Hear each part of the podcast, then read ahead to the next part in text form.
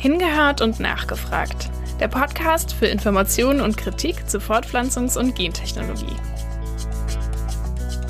Ja, aus der ähm, Datenschutzperspektive sind die Tests äh, wirklich problematisch und da würde ich auch äh, jeder Person eigentlich von abraten. Denn es ist ja eben nicht nur so, dass man Daten über sich teilt, sondern auch von allen äh, näheren Verwandten und ähm, auch zukünftigen Verwandten, also die es vielleicht noch gar nicht gibt. Ein individuelles Profil mit Informationen zur eigenen genetischen Herkunft. Das finden viele Menschen spannend und geben ihre Daten bereitwillig an Firmen wie Ancestry oder MyHeritage. Mit diesem Thema, also mit Abstammungsgentests, genauer mit privaten DNA-Tests für zu Hause, beschäftigen wir uns auch in dieser Folge von Hingehört und Nachgefragt. Denn wer seine Speichelprobe an so ein Gentestunternehmen schickt, gibt ganz besondere Informationen über sich heraus. Aber was machen Ancestry und Co. eigentlich mit diesen Daten? Wie funktioniert so ein Test und was kann daran eigentlich problematisch sein? Über diese Fragen diskutieren wir gleich mit meiner Kollegin, der Molekularbiologin Dr. Isabel Bartram. Meine Kollegin Luise Meck hat das Gespräch geführt und bei ihr mal genauer nachgefragt. Ich wünsche euch viel Spaß beim Hören. Wir reden heute über kommerzielle DNA-Tests. Und viele Anbieter werben damit, dass ähm, man seine persönliche Ahnenforschung sozusagen damit betreiben könnte, den eigenen Wurzeln näher kommen. Was ist eigentlich die Motivation, diese Tests ähm, durchzuführen? Also das hängt natürlich individuell von den Leuten ab. So wie die Werbung ist, stellen sie sich wahrscheinlich vor, dass ähm, ja, sie da neue Sachen über sich erfahren. Also es wird damit geworben, dass man eben ganz, ganz neue Dinge, auf die man so ja keinen Zugriff hat. Also es hat ja niemand ähm, DNA-Sequenzierer zu Hause, dass man da ganz neue Sachen über sich erfährt und äh, es wird auch gesagt, ähm, finden Sie raus, zum Beispiel zu welcher Ethnie Sie gehören oder ähm, woher Sie wirklich kommen. Das ist die eine Seite und auf der anderen Seite ist es äh, natürlich so, dass man durch diese Datenbank der Firmen kann man auch Kontakt aufnehmen zu Verwandten, die man vorher gar nicht kannte oder mit denen man vielleicht äh, Kontakt verloren hat. Also es gibt auch viele Leute, die adoptiert äh, wurden oder ähm, ja, vielleicht auch Kinder zur Adoption freigegeben haben und die die äh, wiederfinden wollen oder Halbgeschwister zum Beispiel. Es gibt eben in den USA, aber eben auch hier Menschen, die das machen, weil sie äh, wissen, dass sie von Sklaven abstammen äh, und dann eben schauen wollen, ja, aus welcher Region der Welt sie kommen. Ja, und wie realistisch ist das denn, dass durch diese DNA-Tests Verwandtschaftsverhältnisse geklärt werden können oder unbekannte Verwandte aufgespürt werden können? Also jede Person hat ja eine individuelle DNA-Sequenz, ähm, die zu 50 Prozent an die nächste Generation weiter äh, vererbt wird. Und äh, dadurch kann man eben schon äh, vor allem nahe Verwandtschaftsverhältnisse relativ mit hoher Wahrscheinlichkeit, dass es dann auch wirklich stimmt, aufklären. Das heißt zum Beispiel, dass man seine biologischen Eltern oder Halbgeschwister findet. Ähm, ja, das, äh, die Ergebnisse, die, die man da bekommt, ähm, die stimmen wahrscheinlich. Ja, hingegen die ähm, anderen Ergebnisse, die, die man da, die, die man noch geliefert bekommt, die ja, sind zum Teil fragwürdig. Viele der Analysen beziehen sich ja auch auf Herkunftsregionen ähm, und werden in Prozent angegeben. Wie viel Sinn macht das eigentlich wissenschaftlich? Also ich würde sagen, ähm, ja, das macht eben äh, nicht so viel Sinn, das in so ganz ähm, fein aufgeschlüsselten Prozentangaben, teilweise noch mit Kommastellen, ähm, aufgeschlüsselt zu kriegen. Da gibt es natürlich verschiedene Kritikpunkte oder methodische Probleme. Ähm, einerseits, wenn man sich die die ja, Gruppen anguckt, nach denen das dann aufgeschlüsselt wird, da fällt einem auf, dass es eben sehr uneinheitlich ist. Also zum Teil gibt es da kulturelle oder religiöse Gruppen, ähm, die da benannt sind, aber eben dann auch äh, also geografische Regionen oder Nationalstaaten. Und ähm, das zeigt eben, dass es schon mal die Datengrundlage sehr uneinheitlich ist. Und die Frage ist, was, was, ähm, ja, was kriegt man da eigentlich genau aus? Was heißt das dann? Ähm, dass man zu so und so viel Prozent, was weiß ich, britisch ist und zu, ja, zu drei Prozent vielleicht jüdisch ist oder Also was, was genau bedeutet das dann? Was kann man damit anfangen? Und dann, ja, ist es eben, wenn man das vergleicht mit der ähm, ähnlichen Forschung, die im akademischen Bereich gemacht wird, da gibt es natürlich auch äh, solche populationsgenetischen Analysen, wo eben auch so Abstammungsanalysen gemacht werden. Und da wird aber momentan gesagt, dass man es äh, ja vielleicht für, die, für viele Menschen möglich ist, so eine kontinentale Herkunft zu bestimmen, aber diese ganz fein aufgeschlüsselten äh, Ergebnisse, das ist eben, muss man nicht unbedingt vertrauen. Und das sieht man eben auch, das zeigt sich, ähm, dass diese Ergebnisse nicht so verlässlich sind, zeigt sich dabei, wenn man ähm, eben da Kunde oder Kundin ist, eine Weile, dann wird auch ab und zu der Algorithmus geupgradet und dann auf einmal können die Ergebnisse nochmal ganz anders aussehen. Ähm, also dann ist man auf einmal ja, ein paar Prozent mehr äh, Brite oder ähm, Deutsch oder was, was, also ja, was heißt das dann? Äh, dass sich dann auf einmal die eigene Identität äh, geändert hat. Äh, und es gibt eben auch Versuche, wo zum Beispiel sogar eineige Zwillinge ähm, das, diese Tests gemacht haben und ähm, auch von verschiedenen Firmen und sich gezeigt hat, dass die Ergebnisse zwischen den Firmen total verschieden sind, aber zum Teil auch von derselben Firma ähm, haben die verschiedene Ergebnisse gekriegt, äh, was ja nicht sein kann, wenn ein, eineigige Zwillinge haben ja ähm, also fast identische DNA. Also das bedeutet eigentlich, dass diese Tests auf wissenschaftlicher Ebene ziemlich unzuverlässig sind und ähm, eigentlich äh, nur so ein, ein Gefühl von Identität vielleicht da ähm, verfolgt wird von den Kundinnen. Das hat ja auch viel mit persönlichen ähm, Interessen zu tun, die äh, Leute da verfolgen. Was für gesellschaftliche Auswirkungen hat das eigentlich? Also geht mit dieser DNA-Analyse und der Herkunftsbestimmung auch so eine Bewertung davon einher? Also in der Art, wie die Tests beworben werden, da sieht man, ja, dass es eigentlich um Vielfalt geht oder Diversität, also dass wir alle irgendwie verschieden und gleich sind und ähm, es ist eigentlich eher so eine multikulturelle, schöne, schöne Welt wird da gezeichnet. Also dass vielleicht auch Leute, die dachten, ähm, dass sie nur weiß sind, ähm, dann rausfinden, dass sie dann doch aus ganz vielen verschiedenen Teilen der Welt äh, stammen. Oder dass Leute, die aus ähm, ja, vermeintlich verfeindeten ähm, Ländern kommen, dann eben doch sehen, dass sie Wurzeln in, in, äh, in beiden Ländern haben.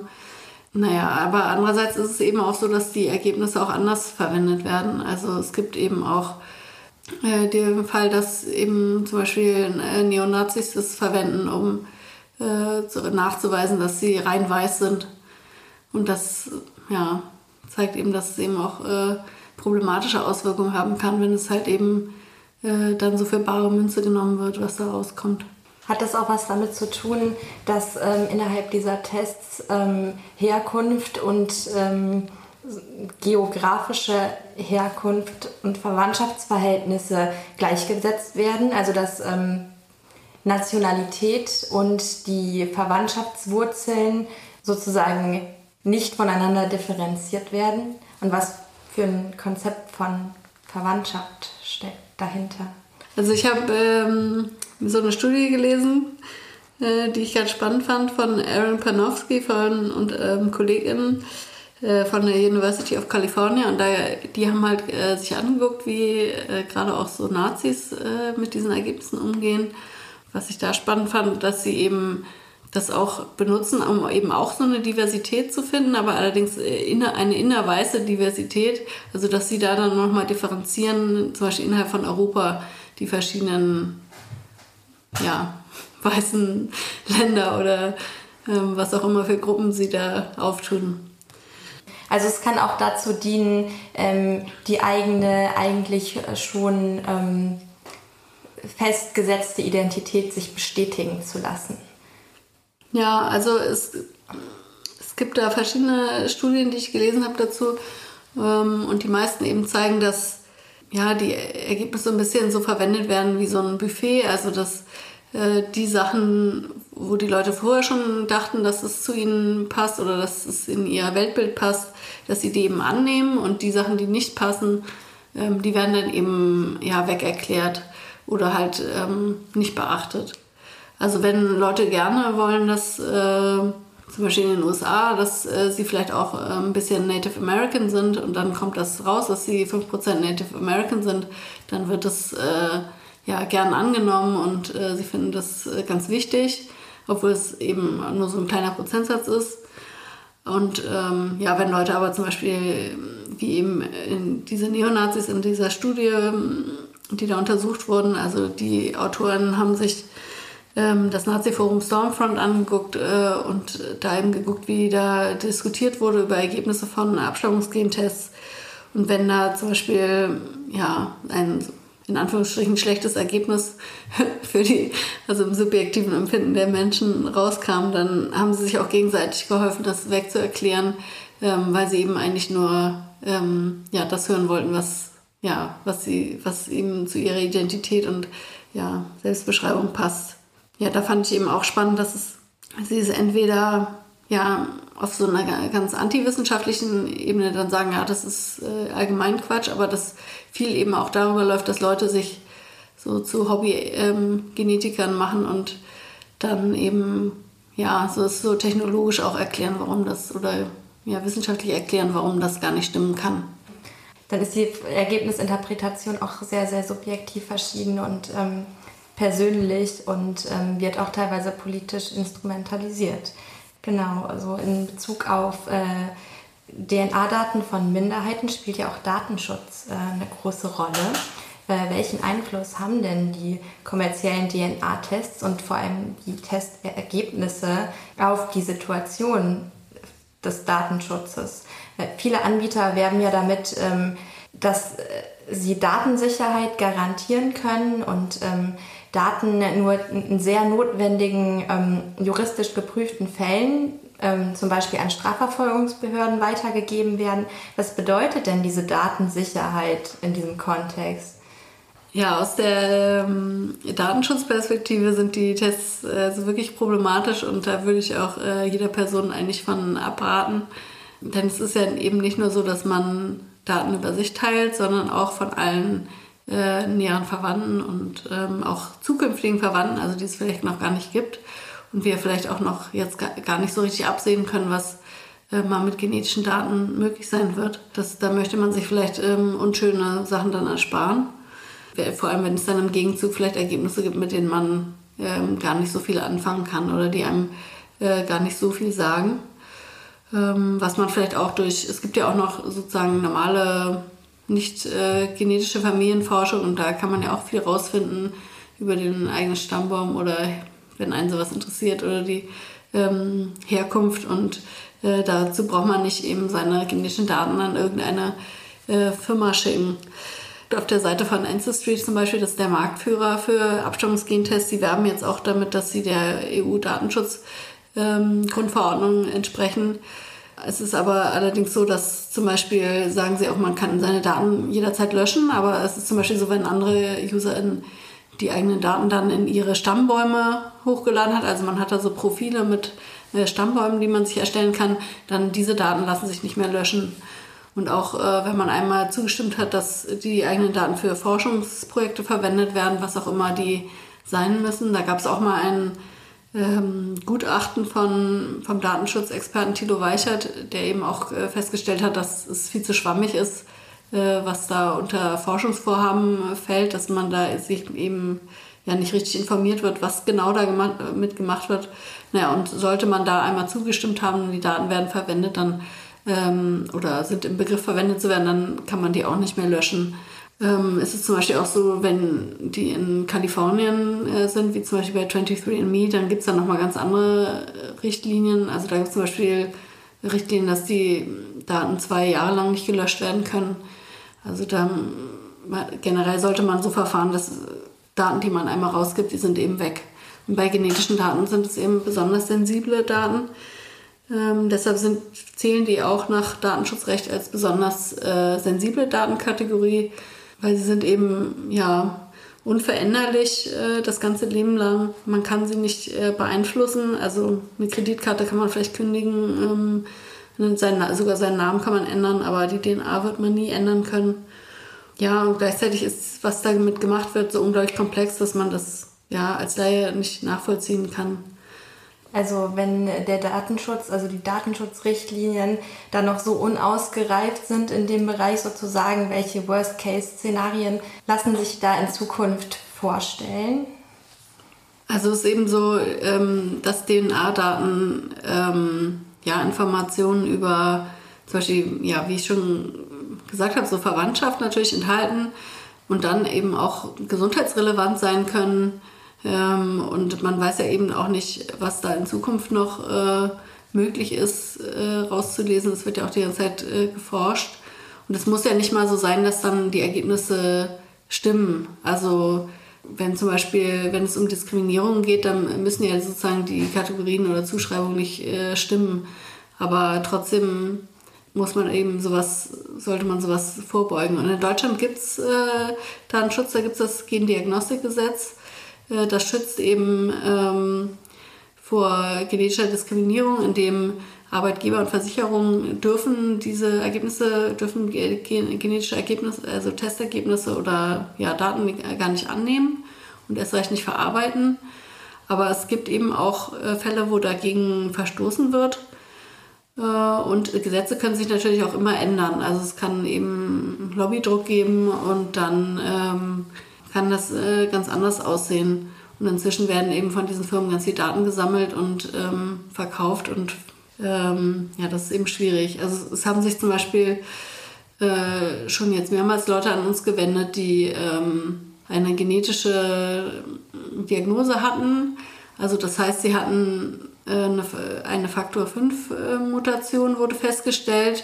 Das ist eben ein Gerinnungsfaktor und der äh, erhöht das Risiko, dass man eine Thrombose kriegt, aber es äh, ist eben keine Krankheitsdiagnose. Also das heißt nicht, dass man wirklich daran erkranken wird. Und eigentlich äh, dürfen zum Beispiel Versicherungsunternehmen das nicht beachten, aber diese Menschen hatten eben Probleme mit ihren, ihrer Krankenversicherung. Ähm, also da ging es um private Krankenversicherungen und die wollten dann entweder sie gar nicht versichern oder mehr Geld nehmen. Und das deutet eben an, was, ja, was es da für Probleme geben kann. Inwiefern gibt es dann vielleicht sogar einen Bedarf an DNA-Daten für medizinische Forschung in dem Bereich? Also die Konsequenzen für die Privatpersonen sind ähm, dann die eine Seite davon und es gibt ja bestimmt auch ähm, Forschung, die auf diese DNA-Daten angewiesen ist. Ja, es gibt, wird sehr viel äh, natürlich geforscht, aber also bisher zum Beispiel, es wird ja auch ähm, viel damit geworben, dass von diesen Testherstellern, ähm, dass man ähm, dann ankreuzen kann, dass die Daten auch für die Forschung verwendet werden.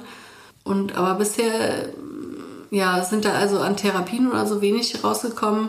Das sieht man eben auch bei anderen ja, akademischen ähm, Forschungssachen, dass da eigentlich ähm, zum Beispiel bei der UK Biobank, das ist auch so eine, das ist so eine Datenbank in Großbritannien, die auch ähm, zum Teil staatlich ist, äh, wo Daten gesammelt werden und da sind also meistens auch noch keine Therapien richtig rausgekommen, sondern es wird immer viel so korreliert zwischen bestimmten Genen und Erkrankungsrisiken.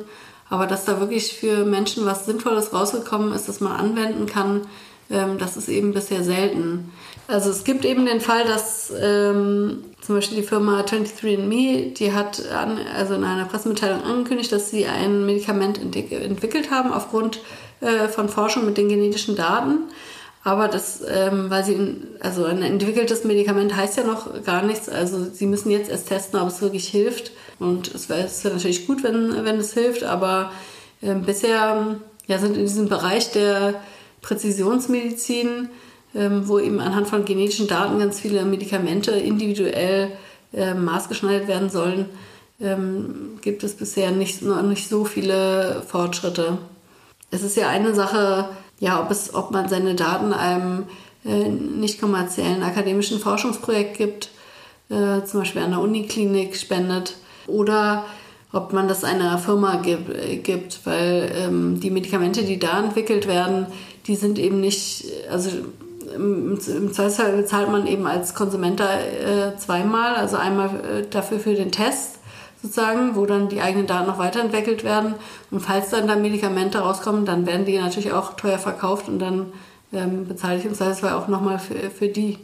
Da hatte ich auch noch nicht so drüber nachgedacht, ähm, dass diese Kommerzialisierung sozusagen der, des Umgangs mit DNA-Daten auch ein Riesenproblem darstellt und es so einen großen Unterschied gibt zwischen der medizinischen Forschung und privaten Anbietern. Wie ist das denn mit ähm, staatlichen Institutionen und diesen privaten Anbietern? Also arbeiten diese Unternehmen zum Beispiel auch mit Strafverfolgungsbehörden zusammen oder wie ist da der Informationsaustausch oder wie gibt es da ähm, einheitliche Regelungen? Also in äh, Deutschland ist es, soweit ich gehört habe, noch nicht äh, relevant, dass da gefordert wird, dass man eben auch auf diese Datensätze zugreift. Ich glaube, das ist eben auch ganz problematisch, wenn man anfängt, ähm, ja, da darauf zugreifen zu wollen, dann ähm, vermindert man, glaube ich, auch die, die Bereitschaft von Menschen, ihre Daten ähm, sozusagen zu spenden, ähm, wobei ich auch den Begriff der Datenspende ein bisschen problematisch finde, aber ähm, das ist wieder ein anderes Thema, aber äh, genau, also da würde man eben die Bereitschaft von Menschen bei so Forschungsprojekten mitzumachen, äh, glaube ich, sehr senken. Aber es ist eben auch so, dass äh, grundsätzlich äh, laut ähm, äh, Gendiagnostikgesetz ist es nicht ähm, ausgenommen, dass da, dass eben auch staatliche Behörden auf solche Daten zu, Datensätze zugreifen könnten. Also das äh, ist möglich. Also in den USA greift die Polizei auch äh, immer häufiger auf die ähm, Datenbank GED-Match zurück.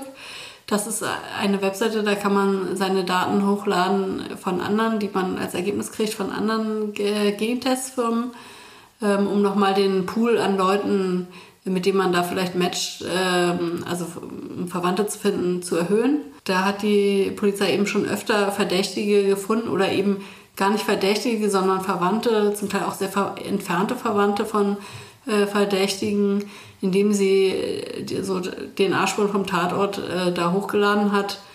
Ähm, und wenn zum Beispiel so Serienmörder gefunden werden, ist das natürlich auch äh, schön, aber man sieht eben auch, dass ähm, ja, das immer weiter sinkt, äh, bei welchen Delikten das äh, verwendet wird. Ähm, es ist natürlich auch problematisch, dass dann, ja, ist ja nicht so, dass die Täter selber da ihre DNA hochladen, sondern es werden dann so entfernte Verwandte abgeklappert und dass sie, dass man selber dann von Ermittlungen betroffen ist auf einmal, weil ein Verwandter, den man vielleicht gar nicht kennt, ähm, irgendeine Straftat begangen hat. Also genau, in Deutschland ist es erstmal, denke ich, nicht denkbar, dass sowas äh, so stattfindet. Aber man muss, ja, ich würde sagen, wenn man seine Daten irgendwo äh, hingibt und das sind so sensible Daten, dann sollte man auch immer äh, ja, mögliche Anwendungen in Zukunft mitdenken. Denn wie gesagt, es geht ja nicht nur um einen selber, äh, sondern eben auch ja, alle möglichen biologischen Ver Verwandten. Dieser behördliche Zugriff hat ja wahrscheinlich auch äh, oder läuft wahrscheinlich auch Gefahr, dann äh, eine rassistische Dimension zu bekommen, wenn die DNA-Daten so eng mit äh, der Herkunftsanalyse verknüpft sind, oder? Ja, ich meine, da kann man jetzt natürlich nur ähm, spekulieren, was mit solchen Daten passieren würde, wenn wir mal eine ähm, äh, ja, rechte äh, autoritäre Regierung haben, ähm, ob man dann möchte, dass es eben ja, solche Datensätze über einen gibt, die möglicherweise äh, verfügbar sind.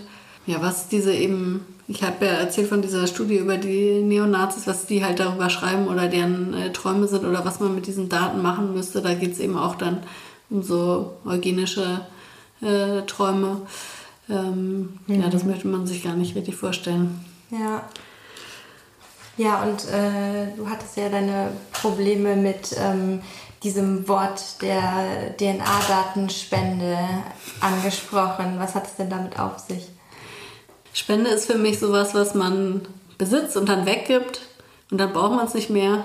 Ja, die Daten, das sind ja dann immer noch meine Daten und äh, mm, ja, es ist ja eher so eine Datenkopie ich denke dann, äh, Spende, das ist dann auch so ein bisschen, ja, ist halt so ein Wort, was so ein bisschen davon ablenkt, dass es eben da, da dann die eigenen Daten irgendwo liegen und damit wer, wer weiß, was passieren kann.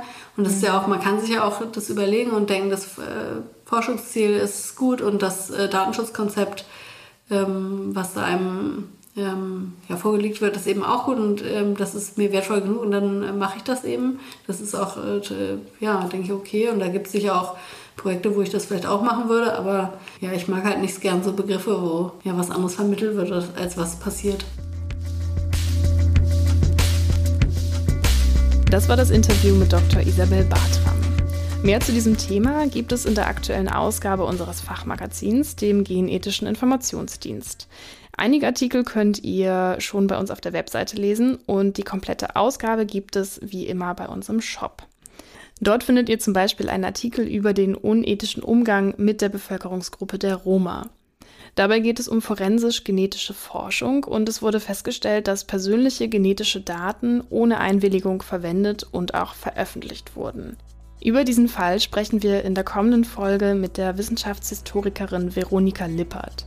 Die hat rund 460 genetische Studien über die Roma ausgewertet und erzählt uns mehr über den problematischen Umgang mit diesen Daten. Alle Links dafür findet ihr in der Beschreibung dieser Podcast-Folge und unsere Webseite findet ihr wie immer unter www.gen-ethisches-netzwerk.de. Wenn ihr Feedback für uns habt, dann schreibt uns das gerne an podcast.gen-ethisches-netzwerk.de. Schön, dass ihr zugehört habt und bis zur nächsten Folge.